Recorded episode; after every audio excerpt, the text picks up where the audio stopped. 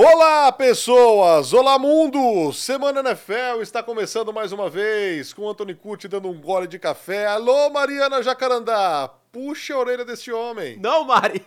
Isso não se faz. Nossa fono. Não, mas não é, Nossa não é café, fono não. diz que café não se toma. Não é café? Não, é pinga. Ah, bom! Então tudo bem. Mari, vem tomar uma com a gente. Acho que não pode pra voz também pinga, né? Também não, não é bom. Não, tudo bem. Semana NFL, começando por aqui, Não, peraí, discutir os peraí. assuntos. O que você vai fazer? Um, um dog aqui no estúdio, ó. Mostra aqui na câmera fechada. Deixa o dog, cara. É que tem, tem um esporte com cachorro, corrida de galgos. Tem. É, então, então tem, faz sentido. Então. Tem. é que eu sou mais... Não não que eu não gosto de cachorros, eu gosto muito, mas Eu sou amo mais cachorros. gatos. Não, Sou pró-gatos. não. Não vamos ter essa discussão aqui, porque vai dar, vai- isso vai dar polêmica.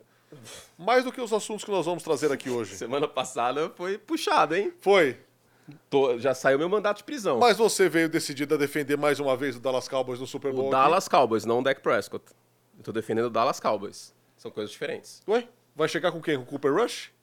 Se o, o Jacques Villeneuve já foi Ou campeão com- da Fórmula 1, eu ou posso com o Trey defender o Lance? Dak Prescott. Chega... Ou com o Trey Lance? Calma aí, o Dak não é tão ruim assim, gente. Não, ele não é tão ruim assim. Só não é um quarterback que vai levar o Super Bowl. Ele é um garópolo com um quadril mais solto. Com borogodó. É. Com uma malemolência. com aquele, com aquele exercício? Nossa, vou quebrar a cadeira, melhor não. Tô pesado, melhor não fazer nada não. Vamos essa começar- foto aqui eu tava mais magro, inclusive, né? Ah, estávamos os dois, É né? pré-pandemia essa Não foto. vamos falar disso, esquece. Vamos começar falando de Kansas City Chiefs. Kansas City Chiefs, o atual campeão do Super Bowl. Kansas City Chiefs, que uma vez mais não endereçou a posição de wide receiver, que é um problema Não para Patrick com, Mahomes. não com um diamante, né? Exato. Comprou, com- tem umas bijuterias, não É, tem um- então. Aquele anel portentoso. Semi-joias, para ser mais chique. Semi-joias? Semi-joias. É muito elegância, hein? Ok. Não. Mas não vamos nem falar de ataque, é, inicialmente. Vamos falar de Chris Jones, que segue em greve, que segue querendo um contratão. Uhum. Merecido. É, merecidíssimo. Situação diferente dos running backs. O caso do Chris Jones, pra mim, é o melhor jogador de interior de linha da NFL. Hoje. único jogador de elite da defesa do Kansas City Chiefs. Sim. Tem bons Único. jogadores ali, o Snead, o Bolton, mas o, O único o jogador de elite. fez um bom trabalho ano passado Sim. até, considerando que era calouro. Agora, de elite, só tem um naquela defesa, que é o Chris Jones. Ponto. E tem que pagá-lo. É, mas tem um cidadão ali que é o glorioso marido da Brittany que recebe 50 milha de média, né? 45, na verdade, enfim. Então, quando você paga um quarterback, e isso é um processo que Cincinnati está começando a passar, não sei se você percebeu, se fã do esporte em casa percebeu, Cincinnati não renovou com o Jesse Bates. Cincinnati não renovou com o Von Bell. Por quê? Porque o processo natural, a não ser que você se chame New England Patriots com o Tom Brady, que dá um belo de desconto, é você gastar com o quarterback e ter jovens na defesa. Foi assim com o Peyton Manning durante anos e anos. Então, no caso de Kansas City, no caso de Cincinnati, vai ter que draftar bem na defesa. E esse é um processo que eu vejo acontecendo. É, tem que pagar, ok, eu acho que vale, sim. Acho que 31 milhões é o maior contrato de defesa que é o do Aaron Donald, não é isso, isso. Agora, ah, Kansas City teria oferecido 24 ao Chris é Jones. pouco para o que ele vale, ele consegue mais, ele aceitaria fora, um meio termo aí, 27, 28. que estaria muito de bom tamanho pelo que ele produz. A gente está falando de um jogador com mais de 10 sacks, a gente está falando de um jogador top 10 impressões na liga, a gente está falando hoje com o Aaron Donald. 15 no sacks e meio na última está, temporada, se não 15 me sacks e meio, exato. Com, fora que ele joga nos playoffs, né? Porque é uma Sim. pressão dele quem ganha o jogo contra Sim. Cincinnati. Sim, Cincinnati com a linha ofensiva desfalcada, mas independente disso, o Chris Jones naquele jogo comeu a bola. Então, e tem a questão esquemática. Porque assim, o Aaron Donald, ele vai sofrer muito nessa temporada porque ele está jogando com 10 pessoas que ganharam um concurso para ser jogador dos Rams na defesa. O elenco dos Rams na defesa é terrível. Então vai ter muito bloqueio duplo, às vezes até bloqueio triplo no Aaron Donald, como já aconteceu algumas vezes, tem imagem disso. No caso do Chris Jones, ele, ele ajuda esquematicamente essa defesa porque ele tira pressão da secundária ao colocar pressão no quarterback. E a pior pressão para um quarterback é a pressão pelo meio da linha, coisa que ele faz como ninguém, sem contar a habilidade na defesa terrestre. E aí, com esse esquema do, do Steve Spanuolo, Kansas City é um dos 10 times que mais manda cinco homens para cima do adversário a blitz. Quando você tem um Chris Jones, é, às vezes ele vale por dois, às vezes é como se não fosse cinco, às vezes é como se fosse seis indo para um quarterback, na direção do quarterback. Então, ah, em talento, em, em questão tática, em questão esquemática, seria uma ausência muito sentida. E por que eu estou falando em ausência? Porque ele não tá para brincadeira. Não. Ele já perdeu em multa 2 milhões de dólares, o que equivale a 10% do salário dele. Se descontar a porcentagem do empresário e imposto de renda, ele já perdeu uma grana violenta líquida do todo, dos 20 e tantos milhões que ele tem de média hoje. Então, existe uma possibilidade, lembrando que Kansas City joga na quinta. Se fosse domingo, situação do Nick Bolsa, aí daria para ter um pouco mais de otimismo. Eu começo a ficar já pessimista ou talvez realista que o Chris Jones joga nesta quinta contra Detroit, que tem uma linha ofensiva muito forte. Então, é uma ausência bastante sentida em potencial. E, palavras dele, pode ser que até a semana 8 a gente não veja o Chris Jones na NFL. Exato. Se não jogar agora, só semana 8. A sorte é que o calendário dos Chiefs até a semana 6, mais ou menos. Ah, tem o Omenihu também fora por suspensão, hein? Tomou o Verdade. suco, tá fora por suspensão. Então é sem o Omenihu e sem Chris Jones. O líder em impressões do time do ano passado que retornaria para esses jogos é o Karlaftis, que está no seu segundo ano. Aí você tem o Felix Anodic, que é calor também, Mike Dana. O Mahomes vai ter que, mais uma vez, Tenso. colocar nas costas e falar, vamos lá! E sabe, e sabe o que é estranho? E tesouro." talvez isso seja, isso seja cultural e pouco.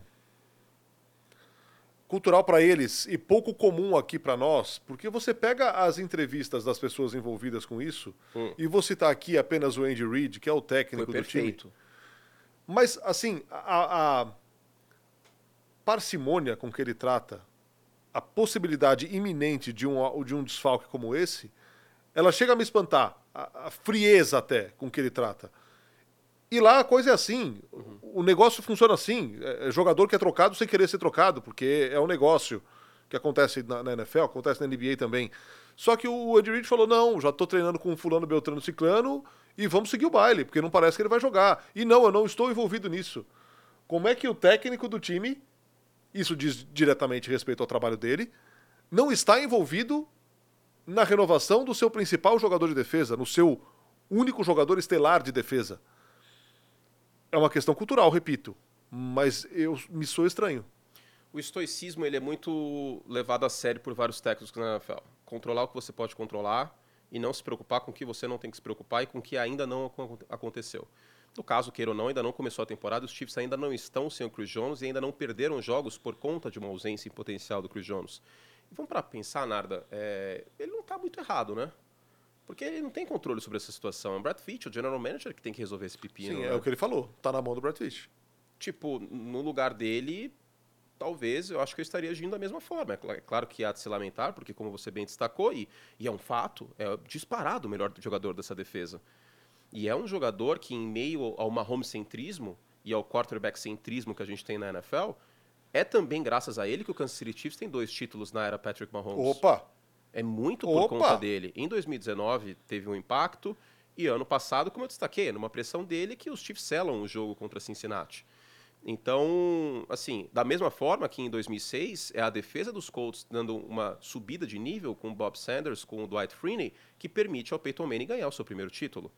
Então, a gente tem que ser quarterback cêntrico também, porque é a posição mais importante do jogo e é uma posição, quando você tem um jogador de elite, ele contribui para seis vitórias numa temporada. Se você tira o Patrick Mahomes desse time de Kansas City, talvez Kansas City tenha campanha negativa. Talvez tenha 7-9 de campanha, é, 8-9 de campanha.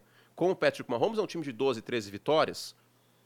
Mesma coisa que a gente vai ver com os Jets este ano. Os Jets não foram para os playoffs ano passado e agora são candidatíssimos aos playoffs.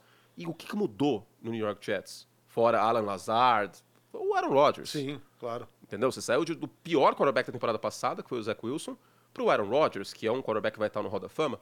Então, assim, a gente tem que focar na posição de quarterback, dar um peso forte à posição de quarterback, da mesma forma que outros esportes você tem o ala no basquete hoje em dia, às vezes o armador, como o Messi na Copa do Mundo pela Argentina, mas existe o resto do elenco. A gente não pode descartar o resto do elenco o tempo inteiro. E esse foi o meu ponto quando eu dei o meu palpite de Dallas ganhando a divisão e Dallas ganhando a conferência potencialmente, porque o elenco dos Cowboys é um dos melhores da liga e é por isso que mesmo com o Brock Purdy, que é queira ou não uma dúvida, é uma dúvida, ninguém tem certeza do que vai acontecer, que o San Francisco 49ers é um dos favoritos ao título, porque tem também um dos melhores, se bobear, o melhor elenco da liga.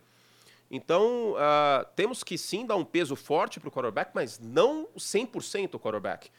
E aí pergunta, se sem o Chris Jones, o que pode acontecer? Tem, primeiro a gente tem que descobrir quando ele voltaria, se é que ele volta. Exato. Porque, e se Kansas City resolve trocá-lo? Eu não descarto isso 100%. A gente não pode descartar essas coisas na NFL. Que loucura, hein? E aí, num jogo de playoff, onde que o Mahomes joga mesmo? Em qual conferência? Americana. E o que, que tem na conferência americana? Pra Um dar e vender? Um monte de time que Com vai castigá-lo. Ok, no mínimo. E o que, que você precisa pra pegar o. É o Mahomes que joga na defesa? Não, O Mahomes vai colocar 30 pontos no placar, mas seria legal não ter o outro quarterback colocando 31. claro. Então, o Chris Jones pode fazer. Eu não acho que o Chris Jones faria a maior falta do mundo para Kansas City perder a divisão. Não acho que isso aconteceria. Porque, assim, tem que encaixar o horóscopo muito bonito para os Chargers. Ninguém machucar, a defesa terrestre ser digna. Denver, o Russell Wilson tem que pegar um DeLorean e voltar para 2019. Las Vegas, o, o Jimmy Garoppolo, o, o Tom Brady, que é agora acionista minoritário, tem que virar quarterback do time. Entendeu? Acho que nem assim, talvez. A divisão não, não corre risco. O problema seria pl- playoff se o Chris Jones levar essa greve adiante, ou quem sabe for trocado, o que, que, que vai acontecer. Mas acho que já é hora de, de falar sobre, de, de endereçar o elefante na sala e falar, olha, e essa situação do Chris Jones? Assim como o Nick Bolsa em São Francisco, né? É, já tem uma pergunta aqui, ó. Vitor Severo. Nick Bolsa não vai renovar, não? Agora, a situação de São Francisco é um pouco mais tranquila, porque o que São Francisco tem? Um quarterback com um salário de um milhão de dólares por, por ano. O Brock Purdy recebe 1,45 avos do que o Mahomes recebe por temporada. Então você tem mais espaço na folha para usar no, no, no resto do time. É o que os, os Eagles fizeram É, e, muitas e ainda vezes. vai ser um salário pequeno por muito tempo, né? Exato. Pelo menos o Brock Purdy foi draftado ano passado, teoricamente 22, 23, 3, 24. 25. E aí 25 pode ser que eles acionem um quinta- a novo contrato e aí tá- não tem opção de quinto ano porque ele foi sétima rodada, mas Ah, é verdade. Sétima rodada. 2025 que acho que o BO começa a entrar, entendeu? É que São Francisco já tem alguns contratos pesados na folha, mas eu acho que a situação do Nick Bolsa é consideravelmente menos problemática porque você não está gastando o mesmo que os Chiefs estão gastando no quarterback. E diga-se que, pelo amor de Deus, né? O contrato do Mahomes virou uma barganha. O Mahomes é Sim. dos cinco quarterbacks mais bem pagos neste momento, porque é aquela escadinha de que o próximo quarterback bem- mais bem pago é o próximo a renovar. É a próxima estrela É. a renovar. E vai ser o Joe Burrow daqui a algum tempo. Bom, com ou sem Chris Jones, o Kansas City Chiefs abre a temporada na quinta-feira, enfrentando o Detroit Lions, um time que também desperta muita curiosidade e intriga bastante quanto ao que vai fazer na temporada. É um time que vem se reformando, reformulando e que agora pode acontecer, pode já fazer alguma coisa um pouquinho maior, curte. Vamos imaginar que o Detroit Lions, fazer uma analogia meio bizarra aqui, vai, que essa é a minha especialidade, é o Curte Special. Vamos imaginar que o Detroit Lions hoje, com todo respeito, tá? Não entendam mal isso que eu vou falar. É como se fosse um time que venceu a segunda divisão inglesa, a Championship, invicto. E que chegou na semifinal da FA Cup. E aí, tipo, tá todo mundo esperando para ver o que vai acontecer com esse time. Mas no fundo, esse time ainda não fez nada. Porque ele ainda não, de fato, chegou lá. Os Lions, sim, tiver- terminaram a temporada é, num tom excelente, eliminando o Aaron Rodgers fora de casa, no Lambeau Field. Palco este que era um palco de vergonha para Detroit nas últimas temporadas. E quando eu digo últimas, não é último ano, é por um bom tempo. Então você tem uma mudança de cultura e você tem um, tipo, uma mudança de chavinha que é a experiência e que é a, o forte do Dan Campbell, que é a família Campbell, é o projeto. O Dan Campbell não é nenhum gênio tático, ele não é o Sean McVay, ele não é o Kyle Shanahan. Ele delega isso aos seus coordenadores, o Ben Johnson faz um bom trabalho como coordenador ofensivo, e ele é o cara do uhul, bebo 10 café por dia e vamos lá, Detroit Lions, é isso aí, vamos dar raça. Deu certo ano passado com um time que entrou eliminado e que eliminou os Packers, e que sabia que precisava fazer aquilo para no ano seguinte colher os frutos daquela vitória. É uma vitória que não valeu nada para campeonato, mas é uma vitória que vale em moral para Detroit. É por conta daquela vitória também que os Lions entram nesse momento favoritos nas bolsas de apostas. E também, por- acho que por causa dessa vitória, o único jogo em horário nobre de Detroit no ano que os Lions estão no kickoff para mostrar ao mundo o que, o que são. Agora, Detroit é um time que compete na NFC. Detroit não é um time favorito na NFC. Detroit tem na linha ofensiva sua maior força, talvez. Agora, Detroit tem uma secundária que foi uma várzea ano passado e que chegaram peças novas nessa secundária. O Aiden Hutchinson indo para o seu segundo ano. É exatamente aí que a gente vai. Que, o- que o, a gente não. Que o Patrick Mahomes vai sentir a ausência do Chris Jones se ele não jogar. Porque pode ser algo bem desigual a linha ofensiva de Detroit e a linha defensiva de, de Pode, City. sem dúvida. Especialmente se o Jared Goff tiver num dia soltando a bola Linha rápido. defensiva de Detroit com a linha ofensiva de Kansas City. Idem. Né? E a linha ofensiva dos Também. Chiefs, diga-se, uma das melhores da liga também, né? Uma linha top 5 saudável e tal. Ah, o miolo da linha de Kansas City é muito forte. Então, com o Creed Humphrey, que é um dos melhores centers da NFL, que eu acho que precisa ser mais elogiado, com o Tooney. Então, é, Kansas City é favorito, acho que por uma posse, pelo menos. Se o Jared Goff não tiver num dia inspirado, sofrer turnovers, a coisa pode complicar, porque é- isso é muito importante também. O turnover não vale ponto, mas o turnover muitas vezes dá campo curto para o adversário, e você não quer dar campo curto para o Patrick Mahomes. Você, a- aquela fórmula mágica de batalha dos turnovers tem sempre precisa de um contexto. Ah, porque tal time perdeu a batalha dos turnovers e por isso perdeu a partida. Não é bem por assim que funciona. Ontem mesmo eu estava vendo um Colts e Ravens de 2009 que os Colts perderam a batalha dos turnovers 3 a 0 e ganharam o jogo. Jogaço, aliás. É, eu faço isso às vezes. Eu vejo uns jogos antigos, meu nada- é meu Chaves. É uma boa assim. prática. Ah, é uma delícia. E então eu dou muita vantagem para Kansas City nesse jogo, porque essa secundária dos Lions e esse tem um ponto muito importante. Secundária, segunda defesa como um todo, é, puxar para algo da- do nosso cotidiano. Quanto mais transmissões a gente faz com alguém, mais a gente fica entrosado e acho que melhor saem as transmissões. Acho que a primeira transmissão que a gente fez junto, o primeiro podcast foi de um jeito e hoje está de outro. Defesa é muito assim na NFL e, e houve mudanças nessa defesa de Detroit, especialmente na secundária, como eu falei. Tá? Então, isso pode ser demais para pegar um Kansas City Chiefs, lembrando no Arrowhead. Lugar este no qual a secundária dos Chiefs joga melhor, costumeiramente. Estou intrigado pro jogo, acho que Detroit merece o palco, mas talvez ainda não esteja nesse patamar de bater de igual para igual com Kansas City.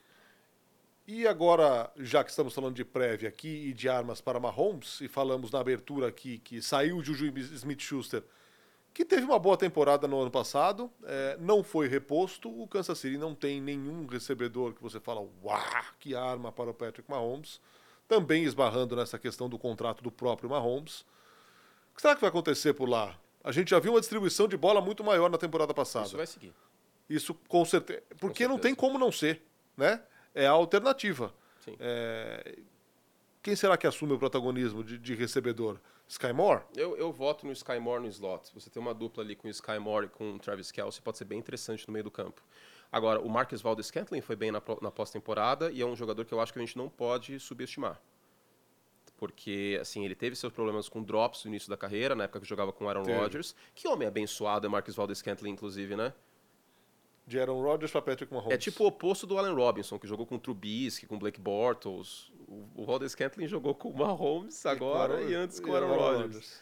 É, você ainda tem esse elemento vertical dele, você tem é, o Sky Moore no slot, e a gente não pode esquecer também, Narda, que o Travis Kelsey é um cara de mais de mil jardas. Ele é um cara top 5, top 7 em jardas recebidas na liga. E é um cara de 10 touchdowns na temporada. Então, por ele ter um outro nome, que é tight end, às vezes parece que existe um buraco imenso assim no corpo de recebedores e que, meu Deus do céu. Diga-se, por exemplo, se a gente considerar Stephon Diggs e Travis Kelsey, quem tem o melhor corpo de recebedores, Buffalo ou Kansas City? Kansas City. Kansas City. O Dawson Knox é um tight end ok. O Dalton Kincaid eu tenho boa expectativa, mas o Gabriel Davis é de uma temporada terrível. Wide receiver 3 em Buffalo é uma incógnita. Kansas City, queira ou não, tem o Marcus Valdez Scantling, que foi bem ano passado. Tem o Travis Kelce, que é o melhor end da liga, inquestionavelmente. Sim. Eu já briguei essa, essa luta pelo, pelo George Kittle, mas não tem mais comparação. A gente está falando, para mim, um dos três maiores ends da história da NFL. E que tem uma sintonia incrível com o Patrick Mahomes. Mahomes. E quando você tem algo especial dessa forma, é tipo Tom Brady e Randy Moss. É tipo John Montana e Jerry Rice. É tipo Peyton Manning e Marvin Harrison. Isso não existe, assim, em todo lugar. Vale muito a sintonia que os dois têm. E aí você pode distribuir a bola, vale lembrar, né? 10 recebedores receberam touchdown no passado por Kansas City. É o preço que se paga por ter o contrato que o Mahomes tem. E ele é o cara que ele vai bater no peito e falar, tá bom, gente, vamos lá. É, e, e as soluções acabaram aparecendo, né? Primeiro com o McKinnon, que recebeu muito passe. Sim, Pachecão. Depois com o Isaiah Pacheco, É, né? Na ausência do Clyde edwards hiller que era até então o running back mais confiável da equipe. Vem o Pacheco, que era uma escolha altíssima. E acabou dando Ou ao certo. contrário, né? Ele foi de sétima rodada. É, O, o Clyde alta edwards de hiller foi primeira, Isso, sim. isso.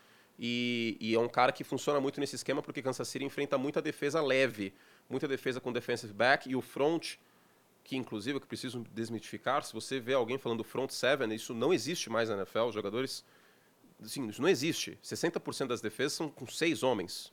É front, ponto.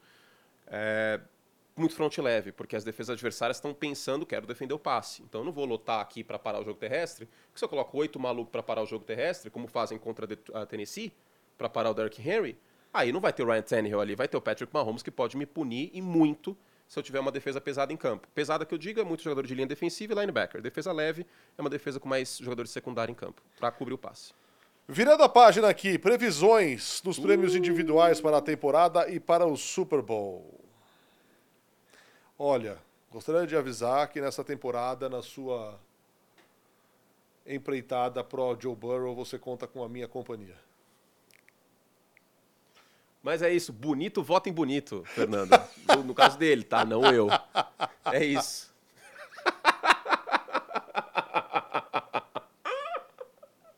Ai, isso vai ter que virar um corte, hein? Isso aí. Olha que homem maravilhoso. E diga-se que a é. solidariedade Joe é da panturrilha também. É a associação das panturrilhas machucadas, que tem Fernando e Joe. E vai pro jogo domingo, né? Vai. Inclusive, uma boa notícia para ele, notícia ruim, lógico, para os Browns, é que o Denzel Ward pode, é dúvida nesse momento, né?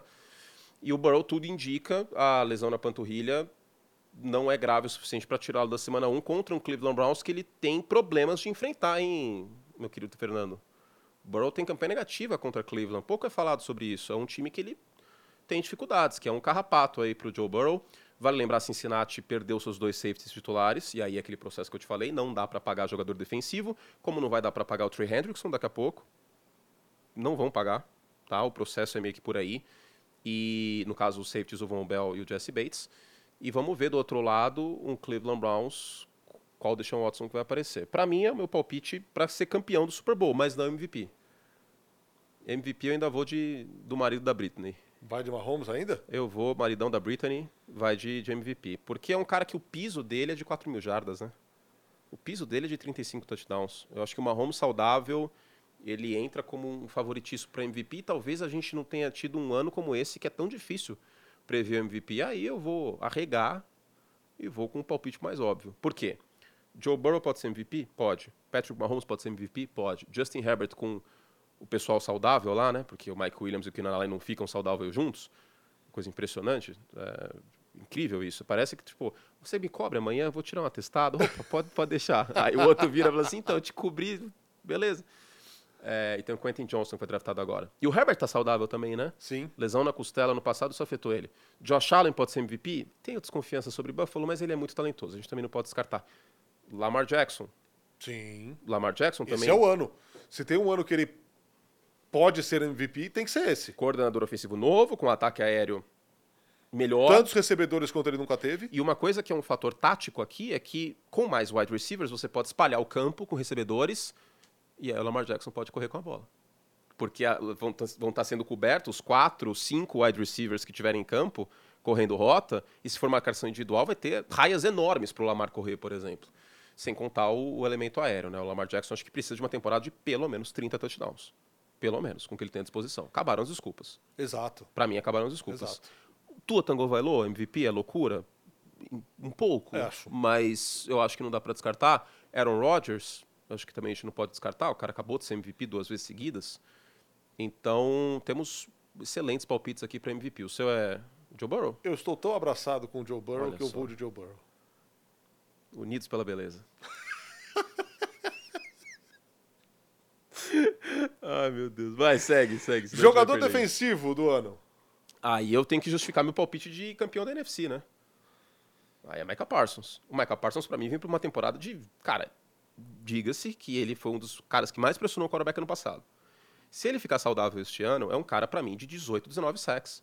Porque o Micah Parsons tem algo que outros jogadores de sua posição não têm. O quê? DeMarcus Lawrence na outra ponta. O TJ Watt não tem o DeMarcus Lawrence. O Nick Bolsa não tem o DeMarcus Lawrence. E qual é o efeito cascata disso? Dobra-se menos em potencial o Micah Parsons do que você poderia acabar dobrando um Nick Bolsa, um, um TJ Watt, um Miles Garrett. Então, eu tô, cara, eu tô fechadíssimo em Micah Parsons, defensor do ano. Fechadíssimo nisso. Eu acho que se eu for listar qual é o palpite que eu tô mais confiante de todos os malucos que eu dei aqui, é esse. Até porque quem são os dois melhores jogadores da posição hoje? Pra mim, é Parsons e Nick Bolsa. O Nick Bolsa pode estar treinando sozinho, mas ele não teve training camp. Sim. Eu acho que isso não é fator, mas até que ponto?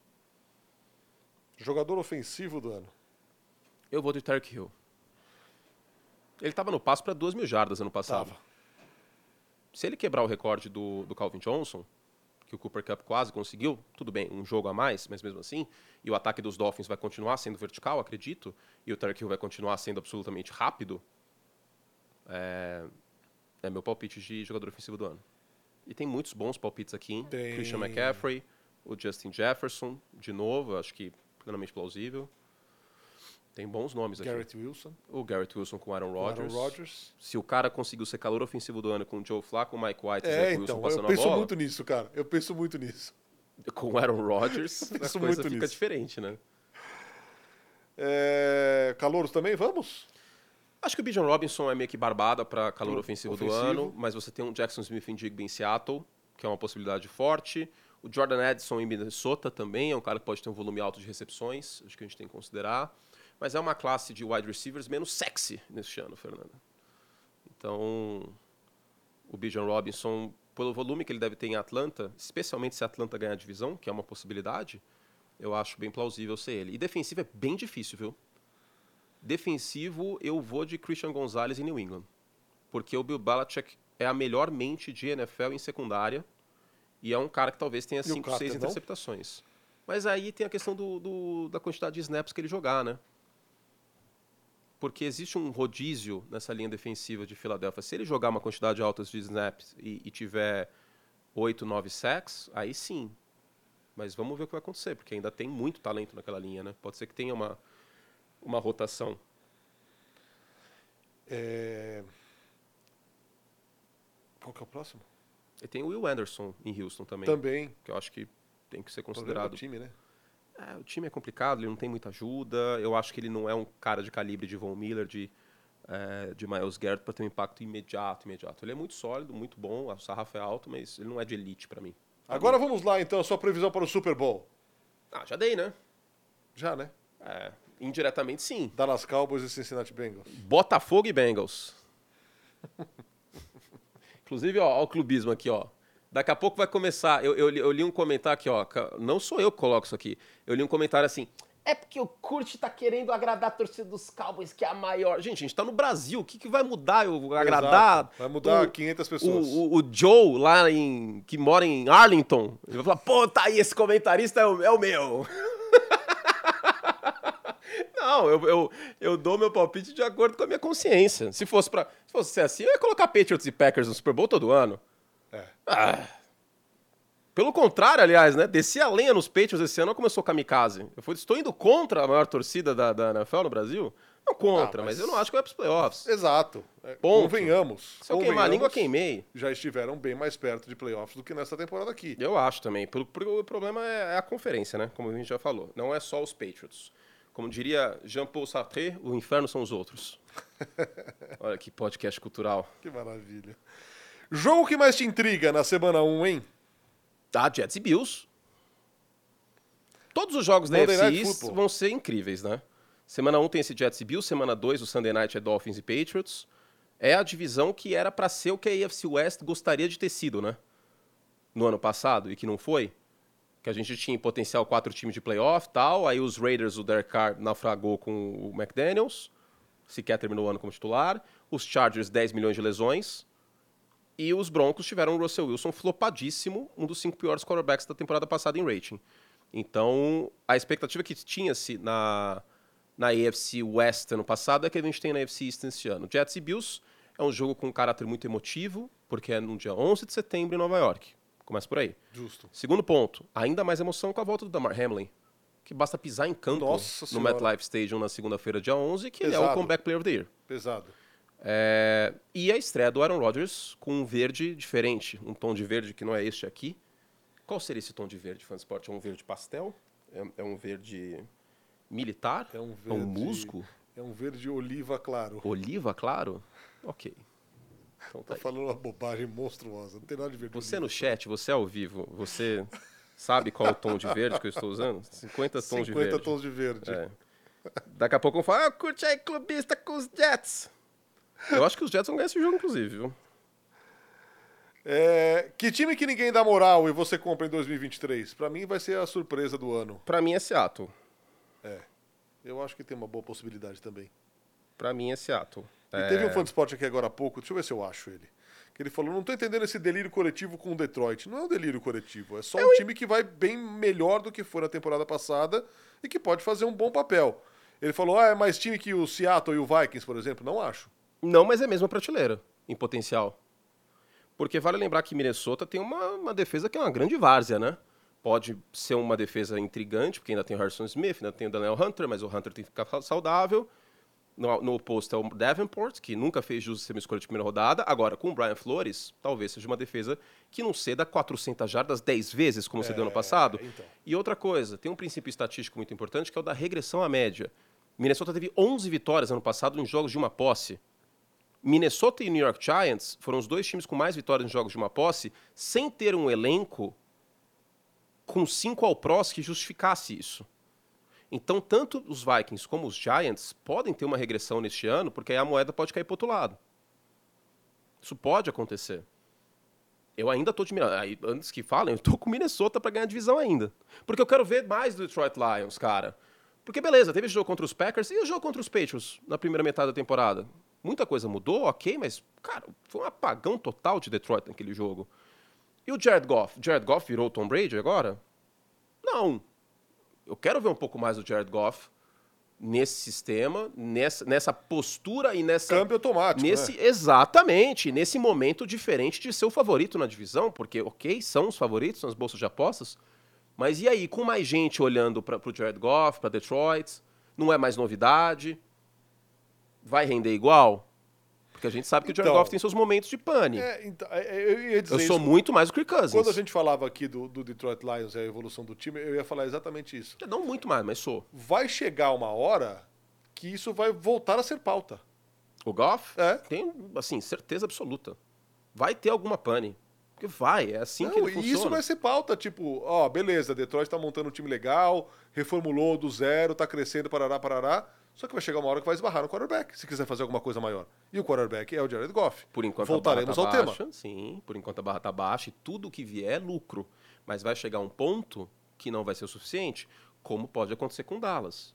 Por mais que eu esteja comprado em Dallas por conta de Micah Parsons, de Brandon Cook chegando, por conta do Sid Lamb, que é um recebedor top 10, por conta de uma sólida linha ofensiva, por conta do Dan Quinn, que é um bom coordenador, por conta do Stephen Gilmore de CB2, por conta de DeMarcus Lawrence. Olha quanta coisa eu estou falando. Mas Dak Prescott e Mike McCarthy, que são duas bombas relógio. Sim. No caso do Dak, se a coisa ficar feia esse ano, ano que vem, contratualmente os Cowboys ainda estariam um pouco atrelados a ele, mas permite, permissi, seria mais permissível, colocar dessa forma, pensar dar adeus a ele. E não, não, porque tem o Trey Lance. O Trey Lance é uma aposta, é um prospecto. A situação do Mike McCarthy desde a temporada passada me causa muita desconfiança. Por isso que eu não vou, que eu, não- que eu não abraço a ideia de um Dallas indo tão longe. E Plenamente um possível. Bowl. Cara, talvez, num momento aí de instabilidade desse Dallas, se começa a temporada devagar, primeira semana é Giants, né? Giants no Sunday Night. e tem um Chiefs também, se não me engano. Se ou começa, Jets. Jets na se semana começa dois. devagar, esquenta ainda mais o assento do Mike McCarthy, que vamos combinar, não começa a temporada gelado. Não, o assento não. dele começa a temporada quentinho. Não, ligou a sauna já. Já É, colocou os então. eucaliptos ali, pá.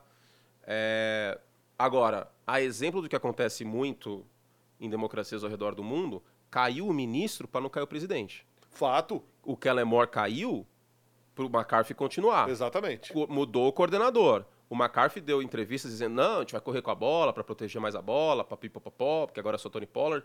Ok. Mas se não for para frente, eu vou te dar a letra. O McCarthy cai e depois de 2024 o deck cai. Essa é a ordem dos acontecimentos. E o deck tem essa segurança contratual. Que o McCarthy, o salário de técnico não conta no teto salarial. Você acha que o Jerry Jones está preocupado se tiver que pagar multa contratual do, do, do McCarthy? Eu nem sei se tem, porque esses valores não são divulgados, né? Esse salário de técnico. Tá nem aí, o time vale 7 bilhões. O guardanapo do Dak Press, do, do, do Jones é uma nota de 100 dólares, provavelmente. Tá nem aí. Entendeu? Se tiver que mudar, ele vai mudar. Agora, Esse é um time que não chega na final de conferência desde 95. Também por conta do George Jones. Ele tem uma parcela muito grande de culpa nisso tudo. Tá? Não é só o Tony Romo, não é só o Dak Prescott, não é só esses fatores, não é só azar. É que o Jerry Jones quer de todo jeito que ele, que os Cowboys, não só que os Cowboys ganhem, mas porque os Cowboys ganhem por conta dele. Isso é perigoso. É, não nos aprofundamos na questão do Seattle Seahawks. Tá. É... Que é a nossa surpresa. Eu também concordo que vai ser um time que gerou enorme desconfiança na temporada passada. Já fez muito mais do que se esperava uhum. na temporada passada. Fez um bom draft. Sim. Então, Tinha mais munição, que, né? Eu acho que pode dar bom. Quanto mais munição você tem no draft, melhor. Porque são muitas incertezas. Se você tiver mais tiros para dar no alvo, melhor. É... é mais um ano do Gene Smith nesse sistema de Seattle, como titular, que antes ele era reserva. É um ano que, queira ou não, vamos, vamos, se colocar no lugar, vamos ter empatia. A palavra do dia é empatia. Vamos se colocar no lugar do Gene Smith. Ele estava numa das posições mais difíceis que qualquer atleta pode ter. Sim. Que é substituir um Hall of Famer. Eu já brinquei aqui algumas vezes que substituir o Rogério Senna não foi nada fácil no São Paulo. Vídeo que aconteceu na posição de goleiro de São Paulo durante algum tempo. Sim. Substituir um Hall of Famer, a gente tem raríssimas exceções que deram certo. Por isso que elas ficam famosas. Steve Young, é, Andrew Luck. E? Acho que só. Ah, e Aaron Rodgers. Só. São três que substituiu em altíssimo nível. Fora isso, teve um monte de bomba. Um monte de bomba. Em Denver, depois o John Elway. Agora em New England, Cam Newton e Mac Jones, que tá bem complicado. É, em New Orleans, olha o, o, o, coletivo de quarterbacks que apareceu por lá. James Winston, Andy Dalton, agora vem o Derek Carr, que é um nome melhor que esse, mas foi difícil a substituição do Drew Brees. É, em Miami também, é um depois do Damarino. Esse, mas longe de ser o Drew Brees. Não, é o Drew Brees, óbvio. Então, e o Gene Smith substituiu o maior, não é só o maior, o maior disparado, o maior nome da franquia Seattle Seahawks. Por mais que a defesa tenha tido um peso no título em 2013, é, a Legion of Boom, o Russell Wilson é o maior jogador da história do Seattle Seahawks, que foi trocado pelo Pete Carroll e o Gene Smith era reserva, porque uma coisa seria o Gene Smith chegar de um outro time, tipo o Derek Carr. Ah, ok, já vimos coisas boas dele, era titular ele chegou. Não, ele era reserva do time, assumiu essa bomba, Todo mundo achava que ele era um dos cinco piores quarterbacks da liga, talvez até ele achasse isso, se bobear. Só que o Pete Carroll não achava e o elenco não achava, era muito nítido isso. Eu lembro que a gente estava em Seattle no passado, eu até perguntei pro DK Metcalf, e aí, tipo, você tinha uma sintonia incrível com o Russell Wilson, e com o Gene Smith, como que tá isso? E, cara, ele deu, ele deu um sorrisão, assim, na moral, dava pra ver que o cara não tava mentindo, que ele realmente acreditava no que ele tava falando. Você vai ver segunda. E deu um sorriso se o cara se o cara tivesse um pouco preocupado, ele não ia se expor dessa forma para a imprensa local de Seattle que estava lá além da gente. E aí o Gene Smith foi lá e jogou muito bem. Agora, há de ser dito, teve muito passe que era para ter sido interceptado e não foi. Muito. Cheguei a falar isso em transmissão, inclusive. Ele contou com um pouco de sorte em alguns passes em profundidade no ano passado, e da mesma forma que eu estou falando de Minnesota e Nova York no caso das vitórias de uma aposta, eu tenho que falar disso do Gene Smith. Pode ser que aconteça uma regressão à média que ele seja mais interceptado do que deveria. Acho que até por conta disso pegaram o Jackson, Smith em dívida, também porque nos sete últimos jogos da temporada o Dino teve uma interceptação por jogo e porque houve lesões. O Lockett também perdeu tempo e não é nenhum menino. O DK Metcalf é um cara que tem um histórico de lesão. Então agora você tem mais um running back, o Charbonnet que veio pelo draft. Você tem o Jackson Smith em Digba que poderá formar o melhor trio de wide receivers da liga em Seattle. O de Cincinnati hoje é melhor, mas DK Metcalf em profundidade vertical, o Tyler Lockett e o, e o Smith Indigba, pode ser o melhor trio da liga. E uma defesa terrestre melhor esse ano, com a volta do Bobby Wagner, Sim. que ainda deu caldo ano passado, acho que ainda não é o jogador que já foi, não, não é. Não está numa primeira prateleira de linebackers, mas é uma ajuda para uma defesa que sofreu muito contra São Francisco. Então, eu acredito que Seattle briga, não acho que vai ganhar a divisão, mas vai dar um calor nos 49ers. E vou te falar que não é nenhum absurdo imaginar o Seattle Seahawks numa final de conferência. Seria a aposta mais plausível? Seria a aposta que eu faria? Não. Não. Minha aposta é Dallas e Filadélfia, final da NFC. Mas é plausível imaginar isso. Porque existem elementos. Por que você anda tão desconfiado do San Francisco 49ers? Porque eu tenho que desconfiar do, do Brock Purdy. Eu tenho que desconfiar dele, assim como eu desconfiaria de qualquer jogador, e assim como sim eu desconfiaria do Tom Brady em 2002. Tá, beleza. por É, exemplo. É, eu desconfiaria. É, é uma, é uma situação semelhante à do quarterback. Eu verdade. desconfiaria. Eu não acho que ele vai ser horrível. Eu acho que São Francisco ganha a divisão. Mas pode ser que no jogo de playoffs isso seja fator. Pode bater o quanto for no Dak Prescott. Pode falar o que for, que o Jalen Hurts foi uma macarena do ano passado e que só rendeu um ano e tal, que eu acho que não é verdade. Não. Tem ainda gente que fala isso. Pode, for o que, pode falar o que for. Mas o Hurts e o Prescott hoje são quarterbacks melhores que o Brock Purdy. E eu vou te falar outra coisa. Eu fiz o Não, exercício. isso é verdade. Isso, assim, não resta a menor dúvida. Eu fiz um exercício, peguei a câmera tática e eu assisti toda a pós-temporada do Brock Purdy pela câmera tática. E tem uma coisa que me incomoda. E tem uma coisa que me preocupa. E eu vou te dar, deixa quando você for narrar jogos do, do Purdy, não precisa nem falar isso na transmissão, mas presta atenção. Quando vem a pressão, ele corre para o lado. Ou para um lado ou para o outro. Ao menor sinal da pressão, às vezes ele consegue dar um passe pressionado, tal, às vezes ele consegue um improviso. E às vezes o pão cai com a manteiga para cima escalar o pocket, você acha isso? escalar o pocket e continuar no pocket e fazer a progressão. Tipo aquele passe pro George Kittle, que a manteiga caiu para cima. Sim. Mas eu vejo ele perdendo algumas jogadas porque ele faz isso. Ou ele corre para um lado, ou ele corre para o outro. Eu ainda tenho minhas dúvidas do Brock Purdy pressionado. E o que, que pode ser um problema em São Francisco neste ano? A linha ofensiva. A linha ofensiva de São Francisco não é certeza absoluta. Então, é, é uma desconfiança que, gente, eu teria com qualquer jogador, não é nada pessoal com o Brock Purdy, mas qualquer jogador que veio de uma sétima rodada Claro. e que tem 10 jogos, eu teria que ter um pouquinho de desconfiança. Eu não posso bancar esse jogador e colocar todas as minhas fichas, sendo que eu tenho pouco espaço amostral, cientificamente falando, sobre ele. Justo. E o que eu vi dele me assustou um pouquinho. Mas como eu sou uma pessoa altamente influenciável, Hum. como eu sou uma pessoa com a personalidade de um hamster, eu também vou abraçar um outro amor seu, Kyle Shanahan, e para mim o San Francisco 49ers vai ao Super Bowl. E aí, e aí eles, é o melhor cenário possível pro Brock Purdy, porque você tem um lugar. e assim, não é porque eu sou apaixonado por esse homem. Tá grisalho agora. Kyle Shanahan é um espetáculo. Minha namorada morre de ciúme do Kyle Shanahan. O Sean McVay, se tivesse um elenco forte, poderia falar a mesma coisa sobre ele. É que São Francisco tem um elenco muito forte no todo. Tenho sim minha- minhas dúvidas sobre a profundidade e talento da linha ofensiva. Se machucar gente nessa linha ofensiva, a coisa pode ficar feia.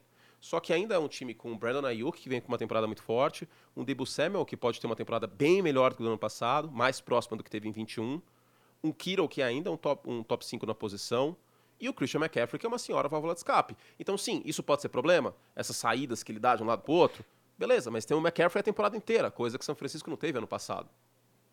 O McCaffrey chegou no meio do ano. Então, por favor, não, não entendam, porque assim, é, as coisas na NFC estão tão polarizadas que virou tipo eleição em segundo turno. Se você não aposta em Filadélfia e aposta em Dallas, é porque você odeia Filadélfia e porque você odeia São Francisco. Se você aposta em São Francisco, é porque você não respeita o Jalen Hurts e porque você não respeita a defesa de Dallas. Se você aposta em Filadélfia, é porque você está indo com piloto automático e que não vê que a defesa de Dallas pode ser ainda melhor e que o Jalen Hurts veio para ficar. Está muito polarizado. Qualquer um desses três pode e deve estar na final de conferência, com talvez um, um Você sabe por que eu a mais. desconfio um pouco menos do Brock Purdy? Hum.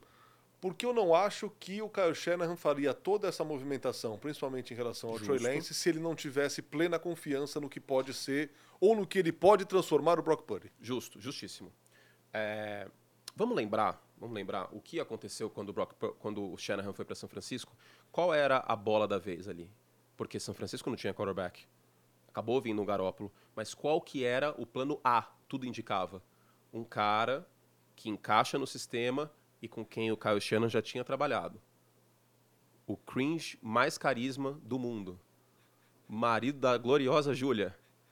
Kirk Cousins quem pode ser o Kirk Cousins hoje na NFL? Isso não sou eu que estou falando. Já falaram no, no- no Twitter muitas vezes. O Brock Purdy. O Purdy não é o Garoppolo. O Purdy tem o potencial de ser um Kirk Cousins, mais móvel. E aí o Kyle Shanahan estaria satisfeito e, e- e confortável com isso. E eu entendo. Não estou falando que com o Brock Purdy São Francisco nunca vai ganhar um Super Bowl, mas, gente, existe até um termo para isso, sophomore slump, ressaca de segunda lista. A gente vai ter um ano inteiro de defesas se preparando para enfrentar o Brock Purdy, que era, queira ou não, um elemento de surpresa no passado, que ninguém sabia Deixa de ser surpresa. quem era. Existe esse elemento de surpresa. Muitos bons quarterbacks tiveram uma ressaca de segundo ano. Muitos. O próprio Brady, que eu falei em 2002. Os Patriots não foram para os playoffs. Não estou falando que São Francisco não vai para os playoffs. São Francisco vai ganhar a divisão. Muito provavelmente, com todo mundo saudável. Mas eu tenho um pouco um pé atrás e, assim, adoraria queimar a língua. Eu quero queimar a língua. Porque eu quero estabilidade de quarterback em São Francisco. Chega. Ninguém aguenta mais. O torcedor dos 49 não aguenta mais. A esposa do Kyle Shanahan não aguenta mais. O John Lynch não aguenta mais. Ninguém aguenta mais. Tipo, tá na hora de ter uma estabilidade. E tomara que seja com o Brock Purdy. Mas eu vejo os outros times talvez um desempate. Nossa, eu tô, eu tô ligando para você aqui sem querer, ó. Desliguei já. Me ligou, Fernando. Muito bem.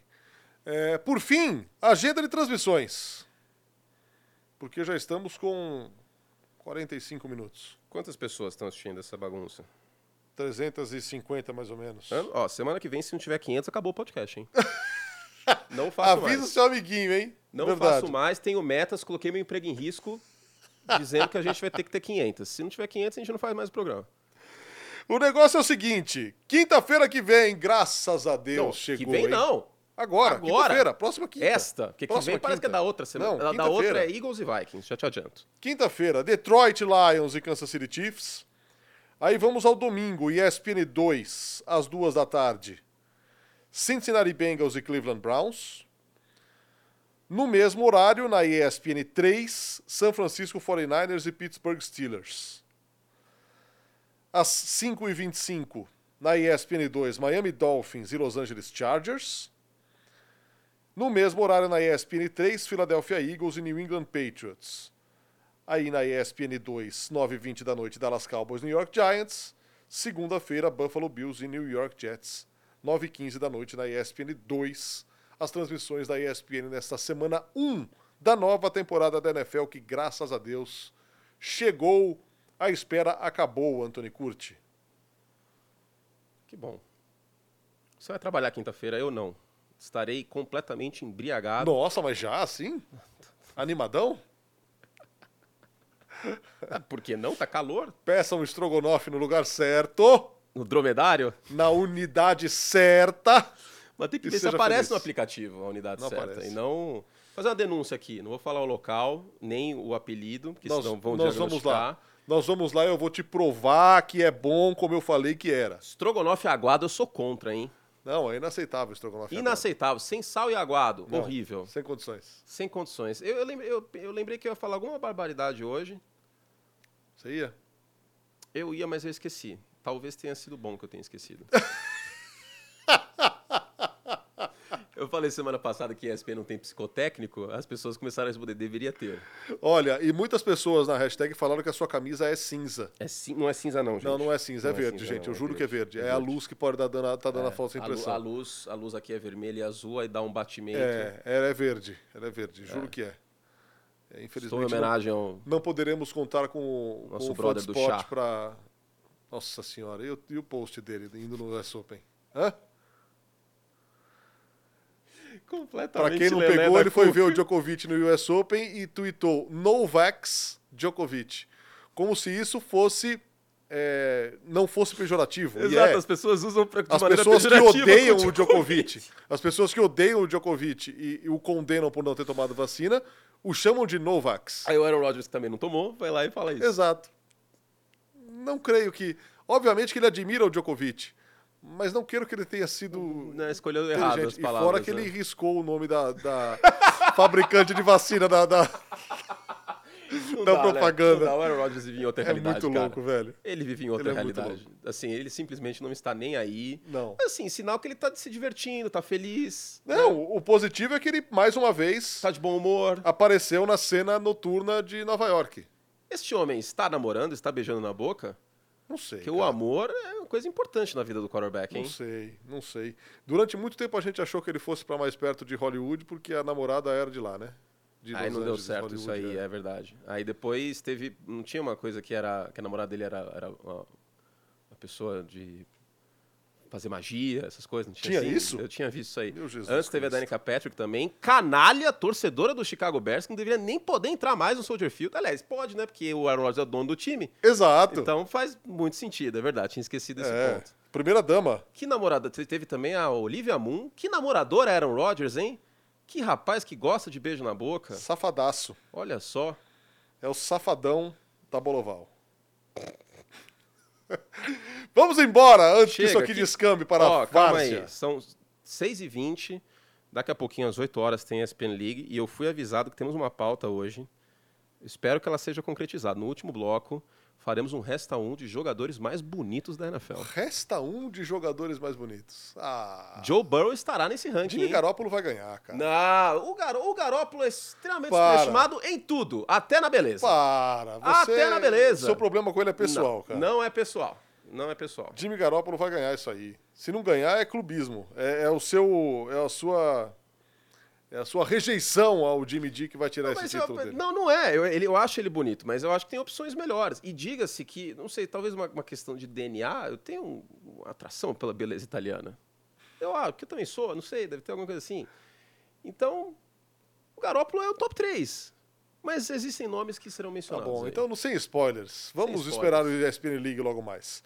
Semana que vem estaremos juntos, mas estaremos juntos antes disso na quinta-feira para, enfim, o início da temporada Detroit Lions e Kansas City Chiefs. Aquece a NFL antes, hein? Verdade, o Aquece. NFL já tá no ar aí. Isso. E aí Rodando. tem a eh, reprise derradeira, a última, pra quem não assistiu, porque não está separado no Star Plus. Antes, às 8 horas, tem o Aquece NFL, com Narda, comigo e com o Paulo. Aí, às 9 horas, o Abre pra Chiefs e Lions. E às 9h15 tem a Carrie Underwood. Ah, we waited all day. Aí, tipo, é kick-off night, né? Porque não é, não é domingo, mas é NBC, então vai ter ela lá. Ah, lembrei o que eu ia falar. Quê? Lembrei de Carrie Underwood. Eu estou pro country. Ah, é? Esse é o final do podcast. Estou ouvindo muito country. Alan Jackson, Shania Twain, Garrett Brooks? Garrett Brooks. Fantástico, hein? Country é um gênero musical que deveria ser mais ouvido. Muito bem. Ele tá muito Dallas, cara. Mas tá muito Dallas. Mas tá muito Dallas, velho. Tá, meu, tá um texano, Ah, tá um texano gigante, né? Tá muito, é muito Dallas, velho. Ah, Ó, Não esperava por essa. Não Chicago Bears, você não esperava por essa, mas você perdeu o torcedor time aí só me dá tristeza, pelo amor de Deus. Tchau, gente. Semana que vem tem mais.